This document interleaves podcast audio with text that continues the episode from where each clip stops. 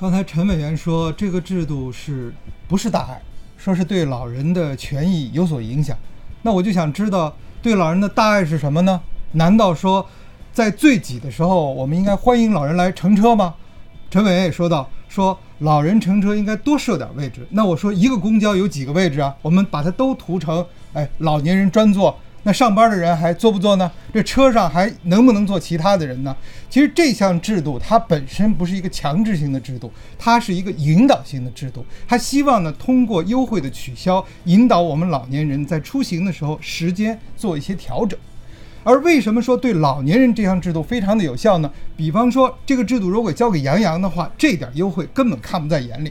但是对于老年人来讲，恰恰不是，因为我们的老年人秉承。优良传统，勤俭节约，一分一毫在他们眼里头都是大钱。他们能够坐公交，绝对不打车；能够坐普通公交，绝对不坐空调公交，因为他们算得细，要过日子。所以，当优惠发生变化的时候，老年人的出行的选择和习惯就会发生变化。